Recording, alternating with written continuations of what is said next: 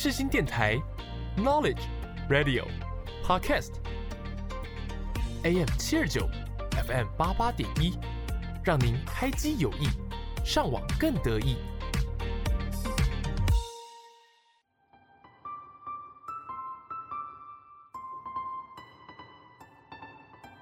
星空周记带您翱翔天际，系好安全带，我们马上出发。我是主持人 Jasmine，就让我们一起来探索每一颗星星背后的故事吧。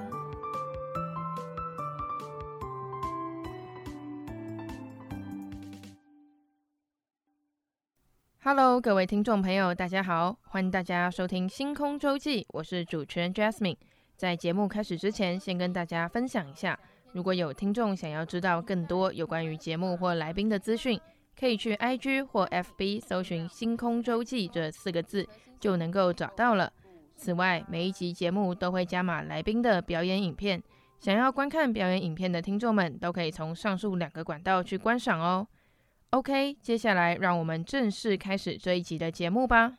这次邀请的来宾是一位网红，然后呢，我们是有超多共同朋友的。认识之后，我们互相追对方的 IG，发现。哇，那个共同朋友真的是多到爆炸，至少二十人以上吧。那还记得我们那时候是在园游会认识的，非常谢谢我的另一位网红朋友李骂介绍我们认识。那接下来就来欢迎池里。Hello，各位星空周记的听众朋友们，大家好，我是池里。我本身是一位 TikTok 创作者，已经有创作六年以上的经历了，然后也是一名很专业的职业摄影师，然后。本身就是有在拍一些人像摄影啊，然后还有一些搞笑短片的部分。对，他在人像摄影的部分作品真的是多到爆，而且你的作品都是俊男美女，哎，好羡慕啊！基本上美女比较多啦，俊男就是嘿嘿，还是有哎、欸，我发现我很多就是我们之间的共同朋友，我认识的也有，大部分也有很多人都会去给你拍。应该说，我们因为我拍的人其实都是偏向网红像的部分。大大多数的网红啊，或者是模特都会来我这边拍摄。然后我们，因为我们共同好友真的是太多了，所以我们就会你会发现，哎、欸，其实哎、欸，这个人怎么没有去我那边拍过？哎、欸，这个，哎、欸，这个，哎、对。而且在这个圈子，只要有待一段时间，你基本上每一个活动都会遇到认识的。对对对，真的真的就是超有感觉。就假如说我今天在这一场啊，我我就出门前我也不知道我会遇到谁，然后我觉得说，哎、欸，蓉蓉怎么在这？对对对，我们上次那个像园游会过后那个篮球场啊，哦，篮球场，对对对，啊，那时候我也是想说，我知道一定会有认识的去，因为那时候他不是会帮每个人做了一个那个个人的一张海报照片吗？对，就是你的那个图片的、那个。对对对对对，然后我把它 PO 到现实动态的时候，我就有一些朋友密我说，哎、欸，我也会去哦。我想说，哎、欸，我本来还在想说，会不会没有我认识的人去，就是我要不要找自己的朋友去，就发现超级多人已经会去了，我就会直接。殊不知全场百分之八十都是认识的人。对，我当还好当天单枪匹马，不然我带朋友，我怕我朋友被我冷落。真的，我有一个朋友就快要被我冷落了，他就说吃力，然后就等一下我去找一下我朋友。你那个朋友是不是我认识的那个？哎、欸，那个女生短头发那个。对对对，你知道我在讲哪一个？你模仿有点像，有那个神韵出来了。我当下脑中直接冒出他的照片。你说他的他的脸直接浮现在你的脸上，这样对对对，而且他平常就是这样子讲话的。我怕等一下他会不会听到这一集的，然后之后就开始来。不会吧？你们那么好，对不对？不然你就帮他拍一组人像摄影。其实我帮他拍过很多组，他是我合作，哦、真的有固定合作对象。对对对对，对。哦，那可以耶，可以耶。就是我们刚聊了这么多有关于我们共同朋友之间的话题啊，不知道我们有没有共同喜欢的歌曲？你想点播的第一首歌是什么呢？第一首歌呢是告人的《披星戴月的想你》。哇，不愧是那个有一堆共同朋友，连歌曲也是共同的。好的，那接下来就让我们来收听这首告五人的《披星戴月的想你》。我会披星戴月的想你，我会奋不顾身的前进，远方烟火越来越唏嘘。放身后的距离，我会披星戴月的想你，我会奋不顾身的前进，远方烟火越来越唏嘘，凝视前方身后的距离。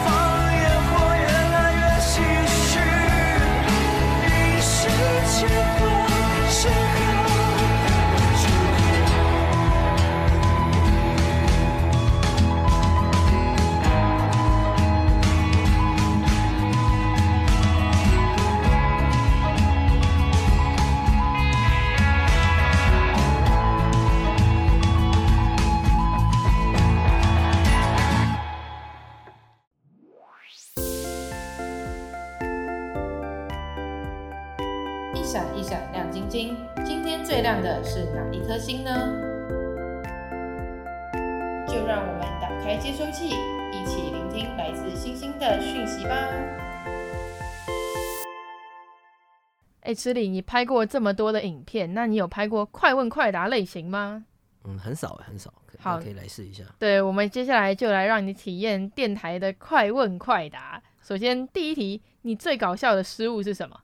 就是没有带到记忆卡这件事情，或者是没有带电池，这是真的发生过的事情。好，我们等一下来聊聊看这一题。好，再来，在拍摄室内场景时，有没有人不小心把灯具啊，或是道具弄坏过？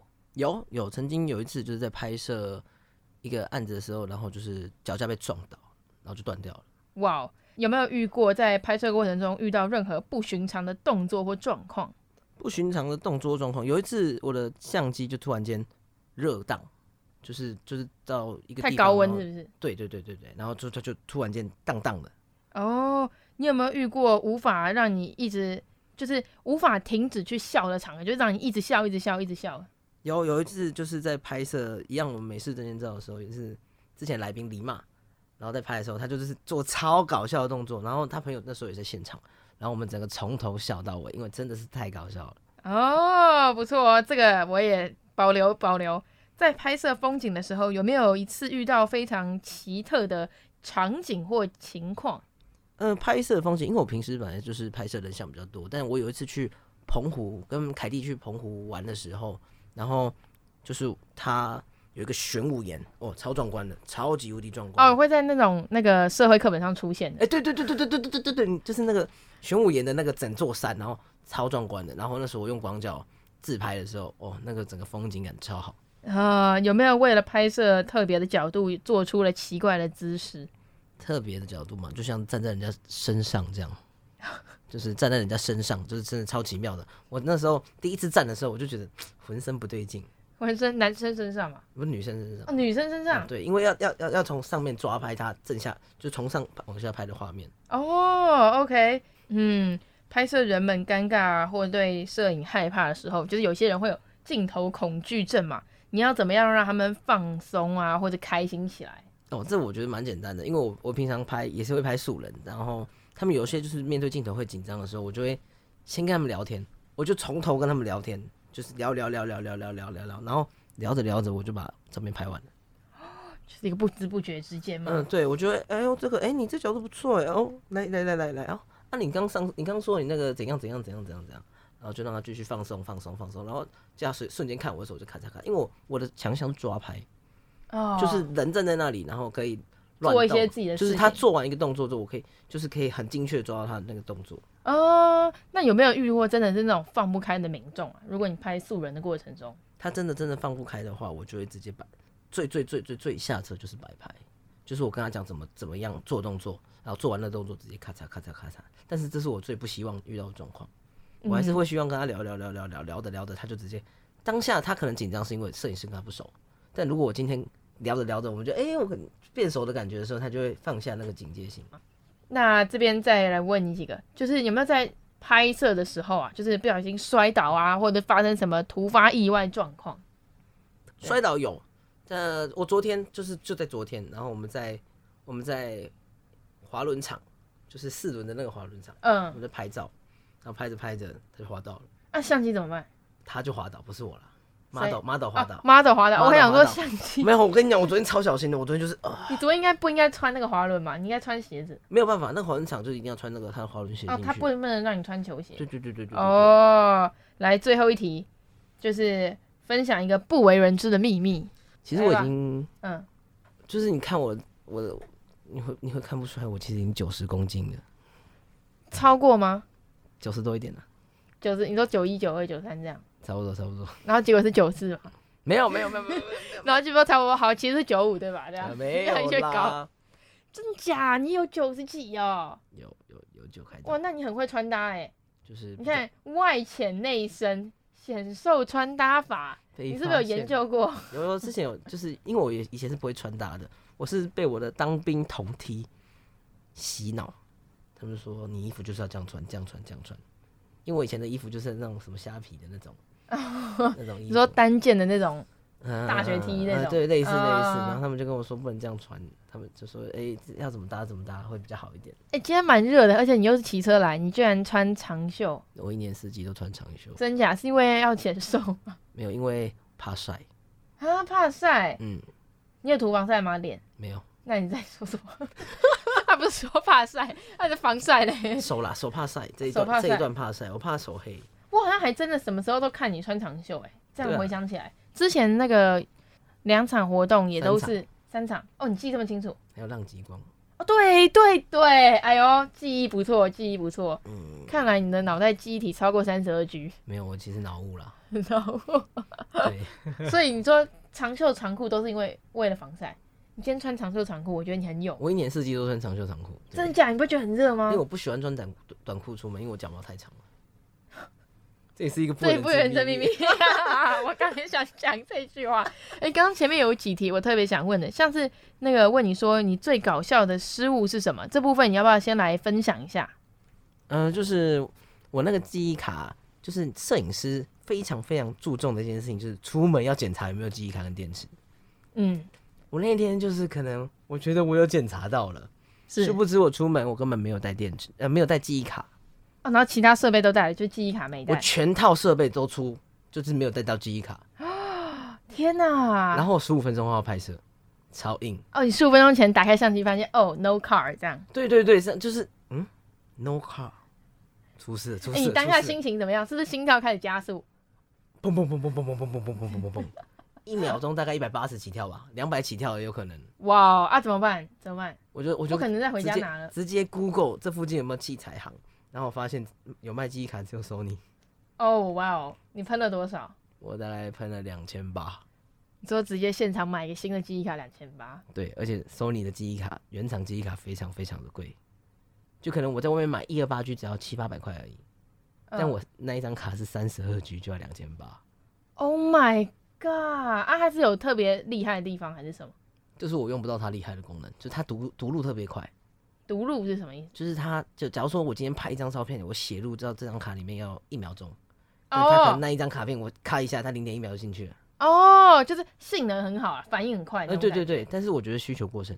哦，就是你自己反而对这方面，因为毕竟你没有那个当下要赶时间的那个，就是照片没有要立刻出来嘛。就是你可以慢慢回家修。通常会用那种卡的的人，就是连拍的那种。哦，然后立刻检查拍的怎么样？嗯嗯。对，就就是因为其实每一台相机的性能，就是它写入的张数是。有限的，就是它这张这一台相机最多就是每每一秒钟写入五十四张，嗯，就是它是有极限。即便你那个卡的性能假装到八十趴好了，可是你只有三十趴，那你用不到那八十趴，是这个意思吧？对，这个理解可以吧？对对对，虽然我完全没有在摄影，但我有听懂，我有听懂。这这个逻辑是正确的，逻辑是正确的。那结果你那时候买两千八，啊，你那一场是赚的赚得回来吗？那一场没有钱的啦。那场是互惠吗？互惠的啦。哦、oh, 哇，哭啊！OK，那还有一个就是刚刚也有问到有一题，我说要保留的，就是有没有遇过就是让你一直笑、一直笑、笑不停的那种场合？那个又是发生什么事？你说拍摄的时候吗？对啊，就是之前的来宾李骂，他要来我这边拍过那个照片，然后那时候我们拍的是美式证件照，但是呢，是那时候因为我的那里很多道具，有一个道具是汉堡。那其实我那里超多食物啦，什么麦当劳的薯条啊，我有买那仿真薯条，还有那个仿真洋芋片啊，什么那些有的没的食物。那个好奇问一下，那你自己在家里的时候看到那些仿真食物，会不会又想吃？不会，因为我平时我平时不会进摄影棚，就摄影棚的灯都是关着的，然后坐在柜子上。那些诱惑都在摄影棚里面。对对对对，不要进去就没事。我就不会进去，就不要进去，真的就是没事。然后他就是嗯，超搞笑，我就说，哎，那个你那个嘴巴张开吃一下，然后他就做一个超级狰狞，嘴巴张超开的那个表情。然后呢，我跟我我我跟他的朋友，我们笑爆笑烂。我我有看到他那时候直接把他 IG 头贴换成那个，他嘴巴张超级大，然后在吃。我记得是薯条还是汉堡？汉堡汉堡的。是不是有薯条啊？有薯条有薯条。呃，我大概我记得是一系列吧，他拍跟超多食物拍照。嗯，对，那时候我们就说，哎，你这么有那个那个表情感哦，因为我还有面包，我仿真法国面包。没有想过来一个真的吗？没有，因为真的没有办法放在那里放太久。我连 Pocky 啊、脆迪酥的仿真都有。嗯，太太多元了吧？对对对对，真的食物只有棒棒糖。啊，那算是你的一个嗜好吗？收集仿真食物很多哎，真的很多哎。我觉得不多哎，其实仿真食物真的还有很多不一样的，就是真假的。但是我那里算蛮多的，因为其实拍照的时候有道具，其实是蛮加分的一件事情。所以你每次证件照的特点就是都会有食物的概念吗？有食物啊，有相机啊，然后有道具，有电话。小电话我有看到，嗯，我今天还在那个采访你之前，我还特别看了一下，就是你拍过的那些人的道具有什么？嗯，嗯，大部分最多看到的都是食物啊，还有耳机，对，跟电话，因为他们最喜欢发这种东西。嗯，我也没有办法。啊，你会多久进货一次新的东西？基本上我当初在刚开始设定的时候，我已经把所有东西都进了，就是我现在就是哦海量，我海量进，我大概进了十几万的东西。啊、嗯，十几万？你说费用？因为其实仿真仿真食物其实蛮贵的。真的假的？嗯。那、啊、你觉得那个 CP 值有到吗？我觉得已经花下去了，就，就这样吧。就这样吧。看来让你继续坚持摄影这一条路，就是因为爱吧？对，没错。那你想要点播的这首歌叫做《终究还是因为爱》。哦，我会点播这首歌，是因为我觉得这首歌在我就是没有力量的时候，我会去听，因为它真的太有爱了。就是听完之后可以重燃对生命的斗志嘛？对，因为其实 Trash 他有发布一个版本是演唱会版本的，就是阿叶在那里讲话的那个版本。讲阿叶是对的吗？哇，十二三，他他有一个版本就是说他就是在跟观众们，就是台下的观众们讲话。哦，那一段话真的超级激励。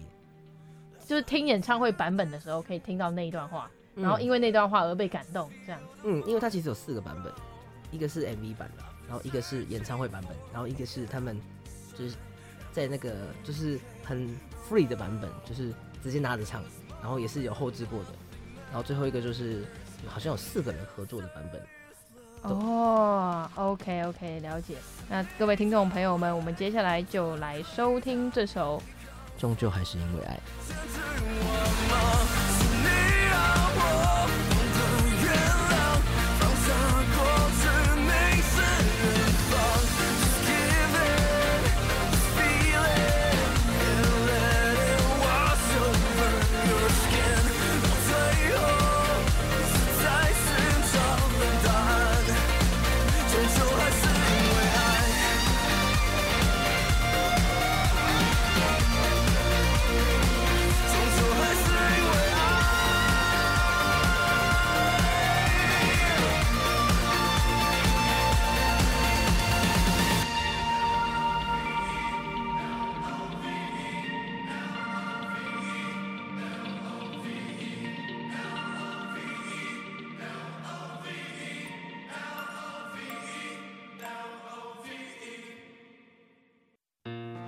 呦呦呦！漂亮女孩，帅气男孩，照过来！我是小雨同学。我爱上的唯一，我爱上的纯净，爱上最与众不同的好音乐，就在世新电台 FM 八八点一 AM 七二九。抬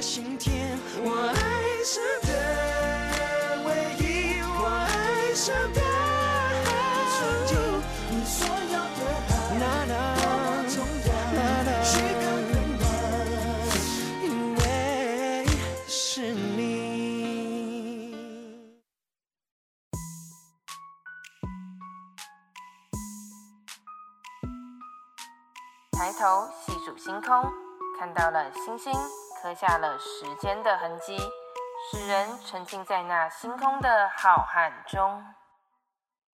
池里，你从高中就开始拍摄短影音了，那为什么你当初会想要拍这个短片呢？呃，其实这就是一个误打误撞的过程啊。我当初我印象非常深刻，那一天是二零一七年的十一月十一号。哇，推一下六年前哎，差不多差不多，嗯、然后。我那时候那那天是光棍节，所以我也不想打开任何社交软体，然后我就那里滑，哎、欸，那时候因为我下载抖音 TikTok，TikTok，然后我就想说去滑一下，因为那个时候还没开始流行，但正要流行的时候，我就滑到滑到那边的影片之后，我看到一个叫小兵的人，他在上面有他在其实他是在 YouTube 上面有一个叫做 TikTok 短影音教学，然后再教 Transition。嗯 transition 哦，转场那些，对对对对对对，技术流的东西。是。然后我那时候想说，哇，好帅哦，好酷哦。那时候我长得不怎么样，就是 真的长，那个时候真的长得。还没开始穿搭造型。对对对，那个因为那个时候才十六岁。借口，好继续。哎，嘿，居然用年纪。年纪真的就是要拿来用一下的吧？然后我我就就开始学他的教的转场，然后我就发布了我第一支影片上去。嗯，第一支影片理所当然一定不怎么样嘛。然后呢，因为那时候高中生就是很无聊，那我也不喜欢读书，但是我读我我的课我的我我成绩很好，但我不喜欢读书，所以呢，我就放学时间我我回家，因为我们没什么作业，作业就弄弄之后，我就开始拍抖音。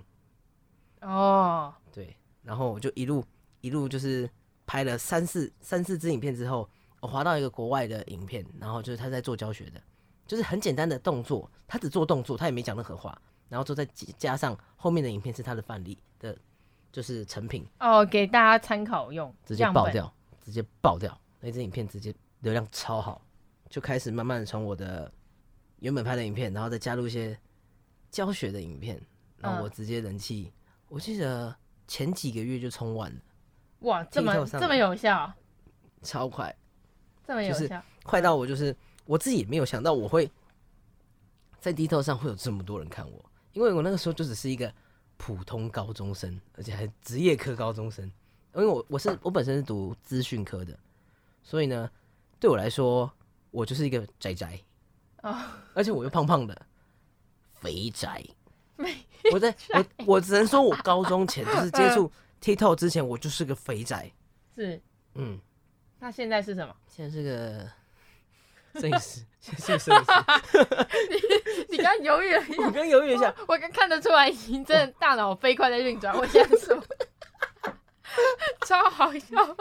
OK，那你要不要跟听众们介绍一下自己的短影音的历程跟转变啊？因为你现在也不是拍技术流了嘛，一开始是从技术流下手，对不对？起家起家起家，嗯。因为拍技术流，那时候什么都不会，我不会跳舞，然后我也不会，那个时候的我不会跳舞，不会唱歌，什么都不会。然后我只我只学那个技术流，所以我只能在上面拍技术流。但是我在上面遇到了很多，就是也是拍技术流的玩家，其实认识蛮多人的。应该说，TikTok 对我来说这算是一个起点。我从 TikTok 开始，虽然说我现在还在拍啦，只是拍的数量没有以前这么多。然后我的历程呢，其实我经历了好几个好几个转变，因为当初有一段时间，突然间技术流都没有人要看。哦，突然不热门了，官方也不推了。嗯嗯，然后我们就是怎么拍都没有人看，流量就是起不来，然后我们就觉得完蛋了。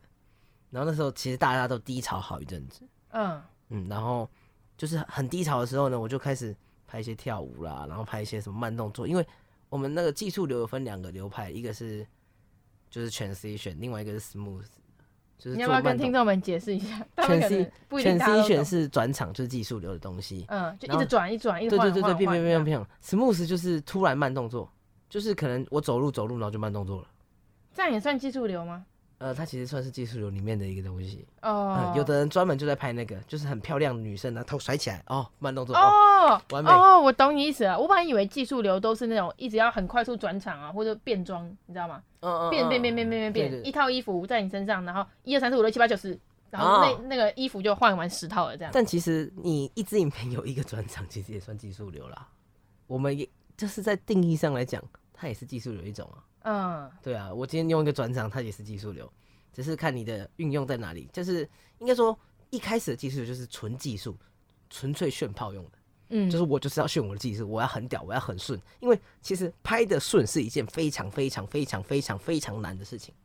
就是你的一支影片要看起来很顺，然后很舒服。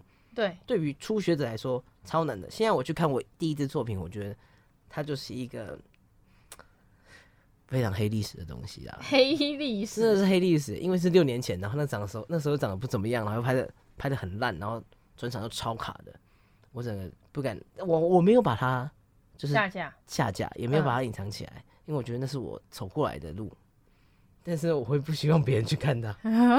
我懂你意思，我有一些那种网红朋友，他们在刚出来的时候还没有变成像现在这么资深的网红，IG 上有放很多以前自己的黑历史照啊，有的人会删，啊、有的人不会删。那他们不会删的，啊、我觉得应该想法也是跟你一样，就是觉得这曾经的自己，但他会希望大家不要翻到最下面这样。我会删。我把它点上去，IG 我直接点，IG 我直接点上去，我直接从我好看的时候开始。刚刚谁说这是什么自己一开始的样子？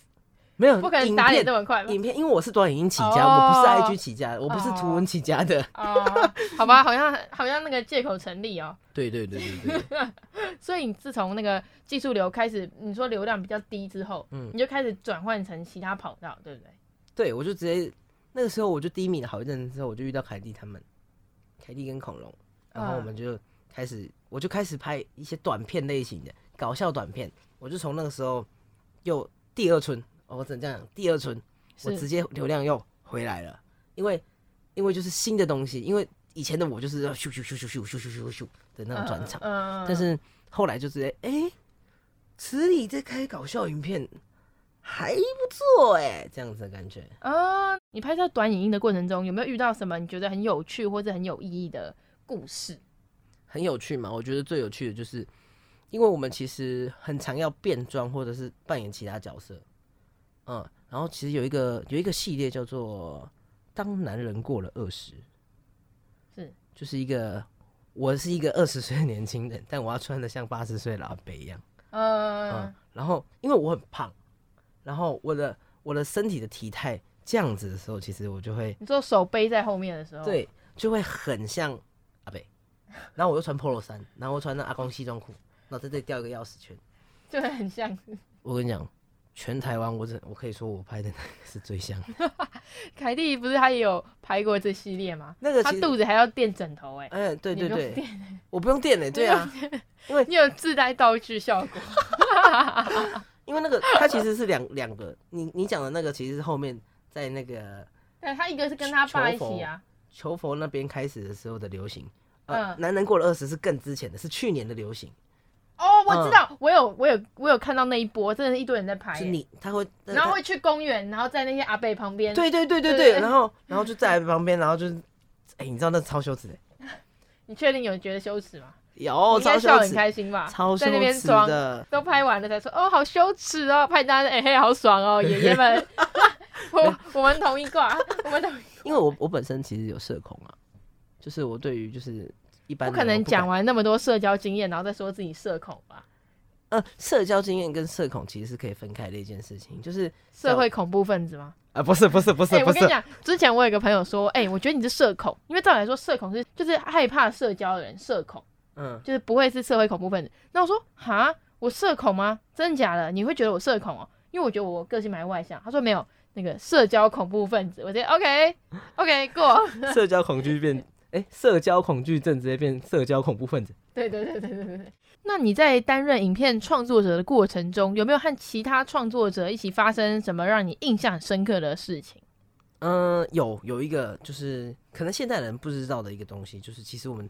当初有一个东西叫面基，面基看起来是不是 gay gay 的基这个字？其实，在台湾这边去查，它其实真的是基友见面。但是在中国那边的话，它其实就是网友见面的意思。就可能当初的 TikTok 创作者就是我跟你，可能就是网络上认识，但我没有见过面。嗯，所以呢，我们那时候就办了一场很小型的，我很印象深刻。二零一八年二月十号，我们办了一场非常小型的，大概七八个人，然后都是很顶尖的技术的创作者。是，然后我们就出来吃饭，然后是不是大安森林公园那个？没有没有没有，那个是六月三十号的。哦，你真的记很清楚。那个是百人的，那个哦，哦，所以我知道的时候是已经变百人了。呃，那个已经算是粉丝见面会等级了，就是来一千多个粉丝。嗯，然后我们那个是小场，就没有粉丝来，只有我们几个创作者出来见面，就是小聚的概念呐。就在台湾就是小聚，但是我们因为去用中国的说法，因为那时候抖音短视频也蛮红的。然后有些创作者是从那边移过来的。当初的 iOS 是不能下载 TikTok，它只能下载抖音短视频。哈，真的假的？嗯，在我二零，可那时候我是因为用三星，所以我是可以 TikTok。对啊，对啊，我是用 HTC。哦，那我们刚好都避开。对对对，我直接避开，因为它当初的系统是连在一起的。然后我发第三支影片之后就被断掉了，就整个伺服器是被分开了。嗯，对，嗯、所以我很幸运，我是用 TikTok。嗯，所以才可以有。现在的这些东西，我也是一直以来都用 TikTok。嗯，因为有些人抖音短视频，他会觉得舍不得那边的东西，然后就不回来。但是大部分的人都是回到 TikTok 这边来。嗯嗯嗯。然后那时候我们大家见面完之后呢，我们觉得哦，很热血，很热血，因为第一次很少会有创作者出来现场，然后一起拍一支影片，而且是每个人一支哦，八个人就八支影片的。哦，你说大家一人拿一支不一样的风格的影片，嗯，就是假如说我每一个人选不一样的歌，嗯，因为技术流就是。以歌为载体，然后去做一个拍摄，对，一个转场啊，然后那个节点，嗯、那个歌会有一些断点什么的，然后就让你的转场就配合着那个。嗯，因为我们其实技术流是用手机、抖音内建去拍摄的，我们不做后置，嗯、我们拍完就是拍完了。我们拍完一支影片，我们不用再去做什么电脑后置、什么剪接，不用，就是直接生成。我们没有，也不是生成，就是拍的时候我们就要抓顿点在哪里。所以假如说这个时候开始的时候，我就从这里按瞬间下去，然后再放开。就是一个你需要练习很久很久，所以那一场都是很高、很算是很高级的技术流创作者。然后我们就拍了超多支影片之后，我们觉得我们一定之后搞一场大的，嗯，然后说就慢慢的很多场就是出来了，瞬间砰砰砰砰，全台湾各地突然间爆发面积乱，面积大乱，面积大乱，就是因为我们那时候只有台北人，嗯，只有台北的创作者，然后就开始高雄的。哦，你说他们自己也揪一团，对对对对对，看到我们，因为我们那个时候。在影片上就会标，假如说零二一零，然后板桥面基，然后什么面积什么面积，对对对对对，然后就是一个 hashtag，然后大家大家看到，因为其实这样那个时候我们这样串联其实很快很快，粉丝爆超快的，因为可能我是你的粉丝，然后呃，然后看到我的影片呢，这样。就哇，他们拍片都好厉害哦，然后就都都追追追追追，嗯。嗯，但是现在不会有这种现象了，现在就是看到我就哦划掉了，因为现在那个时候创作者非常非常的少。大概哦，确实，现在很多一些就是他只是拍一个很好笑影片，然后就红了。呃，对对对对。但是他其实也不是创作者，他就是刚好会拍到一个很棒的素材。对，所以那个时候的，嗯、应该说那个时候就很稀缺啦，创作者非常稀缺，所以我们怎么发，大家都看得到我们的影片。嗯，那你们，你说你有办到百人场的面基，啊，那时候有发生什么就是很酷的事情吗？很酷的事情吗？呃，我们一共办了两场，一场我是主办的，就是团队，然后另外一场我是主办人。第一场主办团队的时候。我那天我们企划都企划好了，我们只只差没有雨备。哦，对，刚好没想到会下雨。对，然后当天下暴，在大安森林，粉丝都来了，创作者都来了，是。下暴。但最后幸好雨停了，然后有些粉丝都已经走了。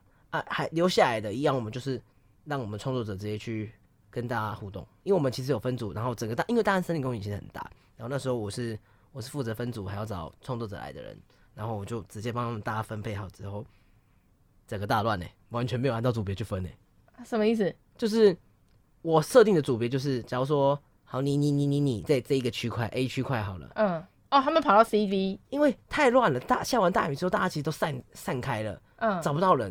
然后我们就说，好，你现在在哪里，就原地在那里就好了。哦、啊，除非是那种特别特别特别红的那种，必须得到点上，因为我们有发布在哪个位置。哦，就是把就是校正回归啦，校正回归，就是你先在哪里，就是先拍，反正到时候开始开始找人，就是开始电话 call 人，说你在哪里，你在哪里，赶快把人 call 过来，他该去的地方。哦，最后还是要把那个秩序维持起来。对，到最后最后最后还是。成功的就是让活动办完，然后第二场是在板桥，板桥的那个两层楼，板桥车站吗？对对对对对对对，因为那时候有谈到合作，然后他们是同意让我们在那里做使用的。殊不知呢，我们来的人真的是太多太多了，多到警察都来了。哇，多到警察，警察来干嘛？赶人啊？他说我们因为有人检举，有人说已经影响到整个车站动线了。哦，太多人塞爆塞烂，因为你想想。板桥车站突然间多了一千多个人哦，这么多人，一千多，嗯，破千人的，大型，对对对对，因为你就想嘛，同不可能，现在已经不可能同时会有一百多位很顶尖的网红突然出现在同一个场合，而且是免费的，对，free for free 的，不用门票啊什么的，对，不可能，现在不可能会有这种事情出出现的。我们虽然说很想要再办一场出来，但是因为当初疫情之后，我们就也不敢办。因为怕就是突然间说什么，因为那时候其实抖音的负面新闻蛮多的，嗯嗯嗯，所以对我们来说，其实你办一场活动，然后爆一个疫情，哦，那完蛋，打击定超大，担不起那个责任，担不起那个责任。那你觉得拍摄这些短影音、短影片啊，对你来说最大的成就感是什么？最大的成就感嘛，我觉得第一个成就感就是我剪辑完的当下，我剪辑完当下真是超爽的，因为我可以放下一切，只要上传就好了。然后第二个就是流量，有流量的时候当然开心啊，谁谁有流量的时候不开心嘛，对不对？对啊，流量冲起来的时候，哇，看到那个数字，哇，直接一个看到三个字的时候，哇哇哇，曾经啊，曾经啊，现在三个字，就是因为一般一般的状况下破万就现在破万就要偷笑了，对，然后三个字就是因为 TikTok 是用 K。哦，三个字是破十万。Instagram 的意思，我想说 Instagram 三个字不是在几百吗？所以我刚想说啊，三三个字。哦哦哦，因为叉叉叉 K 一千万，叉有破三个字就是破十万。对，破十万就是一个肯定。因为像我们报名这次的金课奖的 TikTok 的门槛，就是你粉丝过好像三万还五万之类的时候，你的单支影片要破十万才可以报文报报名这支影片。可是我没有，我这昨天公布的名单没有入围。OK，OK，哦，sad，so sad，so sad，啊，没关系。我们刚刚聊了很多有关于短影音的部分嘛。那除此之外，大家也知道，就是看听了刚刚前面池里所说，他也是一位很专业的摄影师。那这边想问一下池里，为什么会接触到摄影这一块呢？摄影也是一个机缘呐，哪里来那么多机缘？因为我当初其实不想当兵。当初我不知道，现在的男孩子都会有不想当兵的这个想法。然后我想说，哎呦，可以考替代役这东西。然后我翻翻遍了整个替代役可以考试的内容，就是可以报报名的那个选项。我发现我只有摄影这一块可以用，但我那时候还没学摄影。但是其他什么唱歌、跳舞、表演啊，那个我根本不可能嘛。或什么工程师啊，修修飞机的啊，修电脑的啊，呃、我没有半个是会的。所以我说那时候我拍我已经拍拍短影已经还蛮长一段时间，我想说。不然我去买一台相机来学一下，去报考这个选项好了。殊不知呢，我买到相机之后呢，我我前面就像个智障，因为相机其实非常复杂。对啊，哎、欸，我们学校也有课在教摄影，哎，我光是他的那个模式，我就我就花半年我自己才摸懂，因为我全部都自学的，我花半年才摸懂之后，我发现男男生就是随着年龄长大，你就会发现其实当兵其实还好了。对，我当初其实想、嗯、算是一个想。躲躲兵的那个概的想法，然后之后就是拍一拍之后，我发现，哎、欸，其实我拍的还不错哎。我发现我的天赋比别人高。你说自学的部分吗？对，因为我记得你的摄影是自学。因为摄影其实我们我们撇开就是我的身份来讲的话，其实摄影最难的是什么？你知道吗？美感吗？不是，不是美感。哦，我以为你要讲这个。是找到 model。哦，哎呦，那你我那个先天条件很不错啊。我其实算是一个先天条件非常非常好的一个一个环境。对啊，而且你的 model 也不是普通的，就是都是有流量，然后又长得好看，然后也懂得打扮自己，就是都很漂亮了。我只是可以这样讲，都是。对啊，真的很棒。他们可能找那些人来拍，还要付他们钱。哎、欸，其实是的哦，我我目前拍摄到现在还没有付过 model 钱。我懂你意思，嗯，对，然后就是我就是拍拍拍拍拍，因为我是先学调色才学摄影的。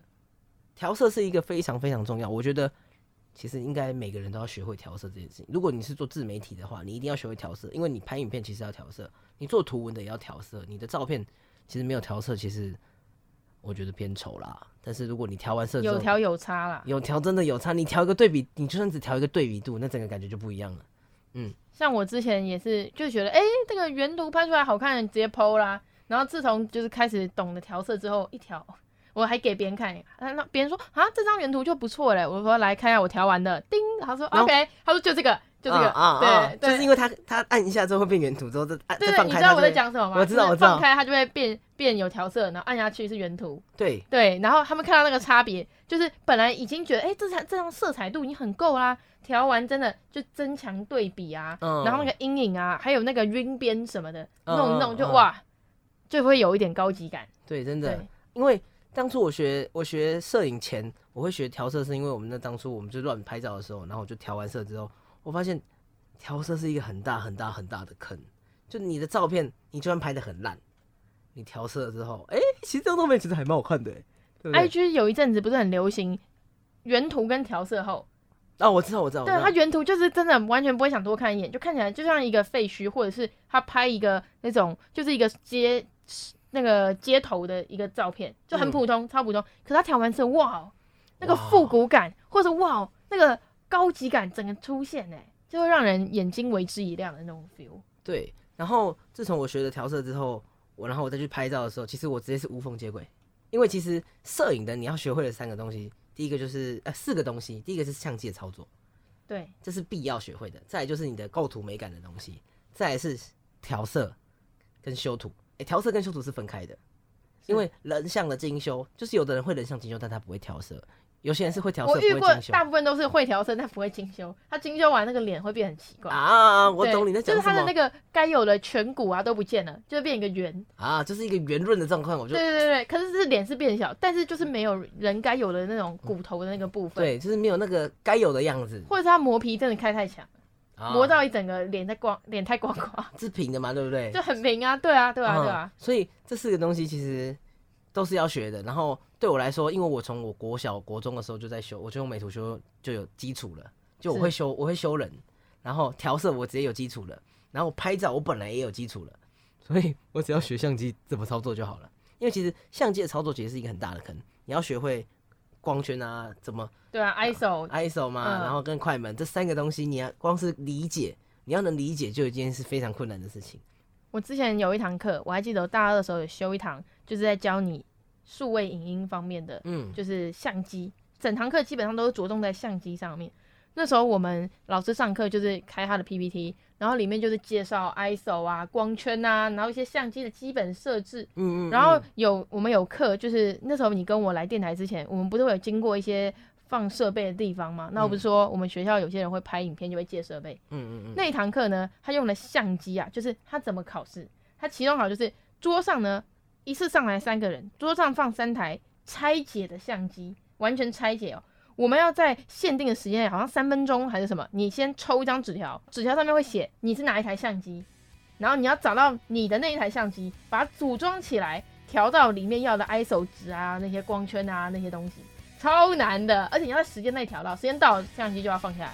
其实，其实对我来说，我现在看起来是蛮简单的，其实对初学来讲难爆，我们完全零基础哦。然后最多人发生状况就是考试的时候，他们一开始相机直接拿错，所以老师一上台就说。你们相机根本拿错啊！要怎么给你们分？你们根本相机都是错的，你知道吗？超尴尬，所以你还要确保你的刚跟你上来那个随机的三个另另外两个人不能雷，不能拿错你的相机，你知道吗？他要组装什么东西啊？他就是电池啊，然后镜头装上去啊什么。哦，镜头是拆开。对啊，镜头也是拆开，所以就是完全散。所以它是连连看这样子，就是这这放三个镜头，这里放三个机身。对对对对对，然后然后散的，然后你你要到另一张桌子上去抽那个纸条。呃，可能这一所以你也不知道五 D 四，然后二二八二四七十的镜头，然后这样装起来之类之类的。然后它上面也不会写你的相机在哪个位置，反正长条桌上就那三台，你要去挑。很难，很多很多就是外面的人说，呃，不是拍照而已嘛。嗯，对你真的接触，你会发现有一个大学问，那是一个大的坑啊。那是一个用钱砸出来很大的一个坑啊！对，而且自从知道摄影之后，就是有时候我会当接别人的外拍的 model，对，然后我就知道哦，其实哪些摄影师拍的风格啊，就是照片的风格，不是有什么日系、美式啊，或者是其他，就是各式各样复古。上次我就是跟我另一个外拍摄影师去拍那个摩托车重机的，因为我没有拍过这系列，就觉得很棒。像然后十月初的时候呢，会跟另一个摄影师，我我我会穿那个和服拍日系，因为他、啊、他想拍日系。那时候他只是说，那我们约在像民生社区啊这种，你知道民生社区吗？啊、他说他觉得那个很好拍，我就直接跟他说，哎、欸，刚好十月有个厂商要跟我合作，他要我穿和服，那不然你来拍好了，就让你要日系，给你完全日系妆发什么全、啊、全套日系哦，全套对，厂商的人妆发都给你了，哎、欸。妆我自己画，可是和服啊、嗯、鞋子啊，然后配件啊、法式啊，全部都是厂商会提供。哇，那很像拍哎。对啊，他他完全没有想到我我们会这么讲究，就是啊要日系好，完全彻底的完全直接彻底日系，不是时装哦，厂商直接给你。对，厂商直接给日系起来，他厂商也不是他认识，厂商是本来找我，嗯，因为厂商本来也只是想说，我拍完就大家预期本来都没那么高，厂商只是想说我去拍完啊，然后在旁边的公园用手机拍个几张，然后 po 文帮他们分享一下心得，这样就好。嗯嗯、然后那个摄影师本来是想说，哎，拍日系，那我穿时装，然后找个也是找个公园啊，或者是一些比较咖啡厅啊，对对对对。然后结果现在就是两边都给他彻底日系，那厂商也觉得很棒，就是有专业摄影师。哦、你有你有跟厂商讲这件事情？有，我有跟他说我可以带摄影师吗？他说非常欢迎，但是他们本来预想就是用手机拍，哦，对，他们没想到我会找摄影师来，所以厂商开心，摄影师也开心，那我当然也是 OK 啦，赞，就是两方顾及，太棒了吧？这样子，因为对我来说，我其实是一个很 free 的摄影师，就我可能今天讲说要拍日系，嗯，我就当天就，哎、欸，你等下你等下就找一件日系衣服，然后，那我现在我现在找个地方吼，我们等一下直接去那里这样。呃，直接开拍。哎、欸，我们一直聊到日系，那你是不是也有一首歌想要来搭一下我们现在讲的这个话题？呃，你的名字的主题曲《前前前世》。哇，刚好是一首日文歌哎。对啊，因为我会选这首歌的原因，其实就是我当初我被他这首歌直接洗脑洗到爆。日文歌我最喜欢的就是这首。好，那我们接下来就来收听这首《前前前世》。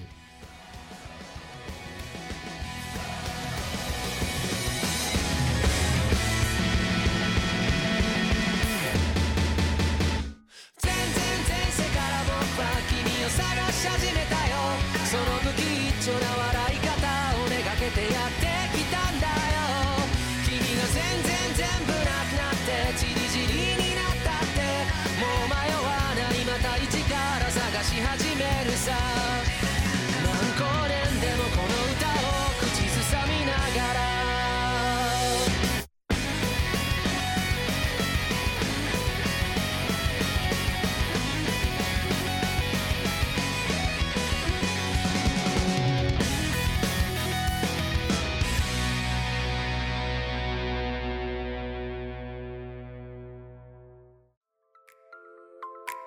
享拍摄心得，机会难得；分享家具语录，深刻体悟；分享特色专长，吸收成长。让我们继续收听《星空周记》节目吧。毕竟池里是一位专业的摄影师，所以我们这次的影片拍摄就是在池里的摄影棚。哇，超酷的美式摄影棚哎！也不是美式摄影棚啦，但。就是因为我把美式的背景直接粘在我的墙上，所以你会觉得它是美式摄影棚。哦，你说，但它塑造那个氛围出来了。对对对，但其实它只是一个一个空，对我来说它只是一个空间，因为我觉得摄影棚的概念就是一个有有办法把 model 带到这里，然后有一个背景，然后有点有个灯，OK，摄影棚完成，简易摄影棚。但是因为我那边的摄影棚没有到很大，但是我觉得你相信你应该感受到。我很用心在做布置的部分。对啊，而且道具是真的多哎，有棒棒糖啊，还有那个相机，对，真的相机，不是仿真相机。那台相机是我阿公留给我的哦，哦，直接变那个拍摄道具了，直接是古董。然后刚刚前面有聊说有很多食物，真的有很多食物哎，就像那个仿真爆米花，还有呃仿真薯条，对，还有仿真汉堡，超爱那个汉堡，因为我以前买过的汉堡超烂的。你说仿真汉堡还是仿真？不是，不可能突然开始抨击，嗯嗯 吧？我很爱吃，我很爱吃啊，真的、哦，我很爱吃他的那个汉堡，还有他的薯条、哦。那可以，那可以，支持者，支持者。就是我我我很喜欢买我喜欢吃的东西啦，像爆米花也是，尤其是焦糖口味，它有分两个口味哦，它有那个咸的口味，哦、比较深色的是焦糖，深色是焦糖，还有那个 白色的那个盐的口味。我看到我直接不想买，因为就不好吃的感觉嘛，我就直接。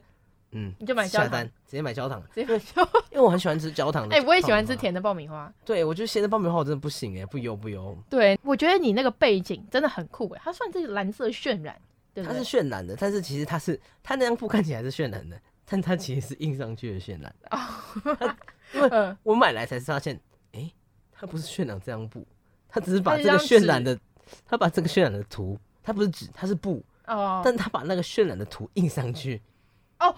哦，我知道，我懂你意思，就是他把那个影像印上去，但是他不是用那个布去做渲染。对，但是你你没我没有讲，你会不知道那个是这样子做。就照片你其实看不出来了，看不出来，你连现场看你也不会发现。对，大家很仔细的，很仔细的翻到背背面，因为背面全白。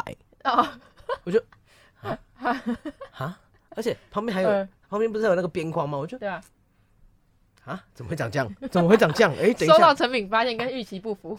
对对对，就是就是，呃、但是他他的那个价钱我觉得合理啦，他那张布要一千块。哇，这样也要一千哦？用硬的还是要一千？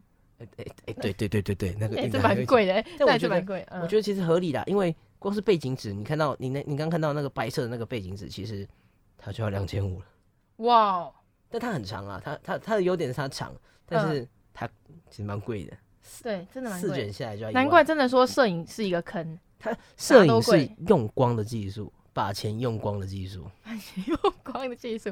OK，各位听众朋友们，我们可以等那个这期节目播出过后，来关注一下池里跟我拍出的美式证件照。没错，美式证件照，对，美式证件照。那这边池里要不要？因为我们聊了这么多关于摄影的技巧，要不要顺便跟听众们分享一下自己的专业小技术呢？专业小技术吗？嗯，摄影的部分。摄影的部分哦，嗯，我觉得摄影的小技术一定要。就算你用手机摄影，你镜头一定要擦干净。这个是这个是我在教任何课程的时候一定会跟同学说的。你镜头一定要擦干净。来，我直接在这个广播电台 直接教大家怎么擦镜头。哦，擦镜头也是一个技术。擦镜头是一个技术，因为有的人会用手指去擦。他会直接用手指头去抹镜头，指纹在那上面。对，他其实抹过去指纹还就是你就是把另外一层指纹抹在那个上面而已。嗯，但是有人会觉得这样是干净的。嗯，no，那是不干净的。一定要拿一块布跟或者是一个纸，任何的就是软的东西，然后是可以把油擦掉的东西，用大拇指大力顶着你的镜头，直接去做推的动作。嗯，这样才会把镜头擦干净。它其实影响的画质其实蛮多的。嗯，因为我是一个。不会去用眼镜布擦擦镜头的人，我觉得这很浪费时间。因为现在的镜头，你不管是手机或相机，相机我装保护镜，所以我保护镜坏了，我就就是再换一个就好。但镜头，手机的镜头没有那么没有那么烂，没有那么烂，它其实是那么蓝宝石什么的那个，其实你用你的你用美工刀去刮它，它都不会它都不会有痕迹的。对，何况只是一块布而已。所以其实是可以用衣服去擦的啦。然后小技巧，第二点就是，如果你今天在拍摄。比较大光比的东西，大光比就是比较亮的东西的时候，其实你我们可以善用手机的点一下，然后往下拉的那个小太阳。如果你是 iPhone 手机，应该任何的手机都有上下拉，可能安卓就是一个圆圈调那个光的亮。对对对对，你往下拉，你会发现世界不一样。尤其在拍什么演唱会或表演的时候，你把那个镜头往下拉，哦，那整个感觉滋儿的就上来了。因为其实 它往下拉的时候。因为你平时它，因为它是自动感光的，所以呢，它会让你的亮度偏亮一点。但你往下拉的时候，暗的地方、黑色的地方会变黑。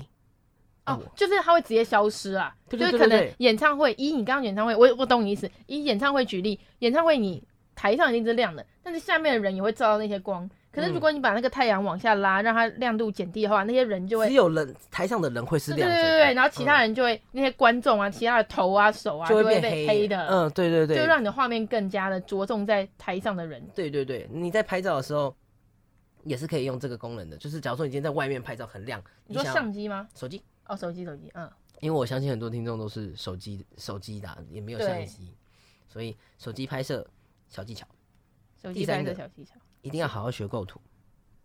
哦，九宫格构图法嗯、啊，对对对对对，九宫格九宫格一定要打开哦，绝对要打开，因为你打开了之后，你就会知道我现在的人是在九宫格的哪一个位置。我会建议就是放在正中间呐、啊，就是如果你是初学者，你就把你的主体放在正中间，叫中央构图法。就是我可能有些人比较不会拍，我跟他说来啦，我在中间来，有没有看到九宫格？九宫格教我爸妈，把我的把我的眼睛放在那个上面那条线上，然后放在中间。OK，OK，这张照片绝对准没错的。嗯嗯，刚刚分享很多专业技术嘛，那对于语录啊，或者是自己的一些名言佳句的部分呢？嗯、呃，有一个有一句话叫“天时地利人和”啦，知道什么意思吗？你你可以。跟听众们说一下，天时地利人和，就是在对的时间做对的事情，就会遇到对的人。这是你的座右铭吗？对，天时地利人和。天时地利人和。好的，那最后我也想问一下，池里想给听众们带来的最后一首歌是什么？最后一首歌是克拉奇的《万千花蕊慈母悲哀》。哇，这首歌也太长了吧！这首歌跟天时地利人和有关吗？你觉得？我觉得多少有一点关系，但是它是一个悲剧。哦，嗯，所以它不是一个好的结局。Yeah. 我知道，因为你一开始在我们开始录节目前，你就一直说你想播这首。好啦，我们就来播这首，让听众们听一下。对，那我们那个语调就要配合这首歌，开始有一点伤感的部分，有有，有，有点伤感，就是一个比较感性的结尾。可以，对，感性的结尾。各位听众朋友们，我们下礼拜六下午同样时段五点到六点再跟大家空中相见。在 IG 跟 FB 搜寻“星空周记”这个名称，也可以看到更多有关于节目的介绍与相关资讯哦。谢谢你的收听，我们下次再会，拜拜。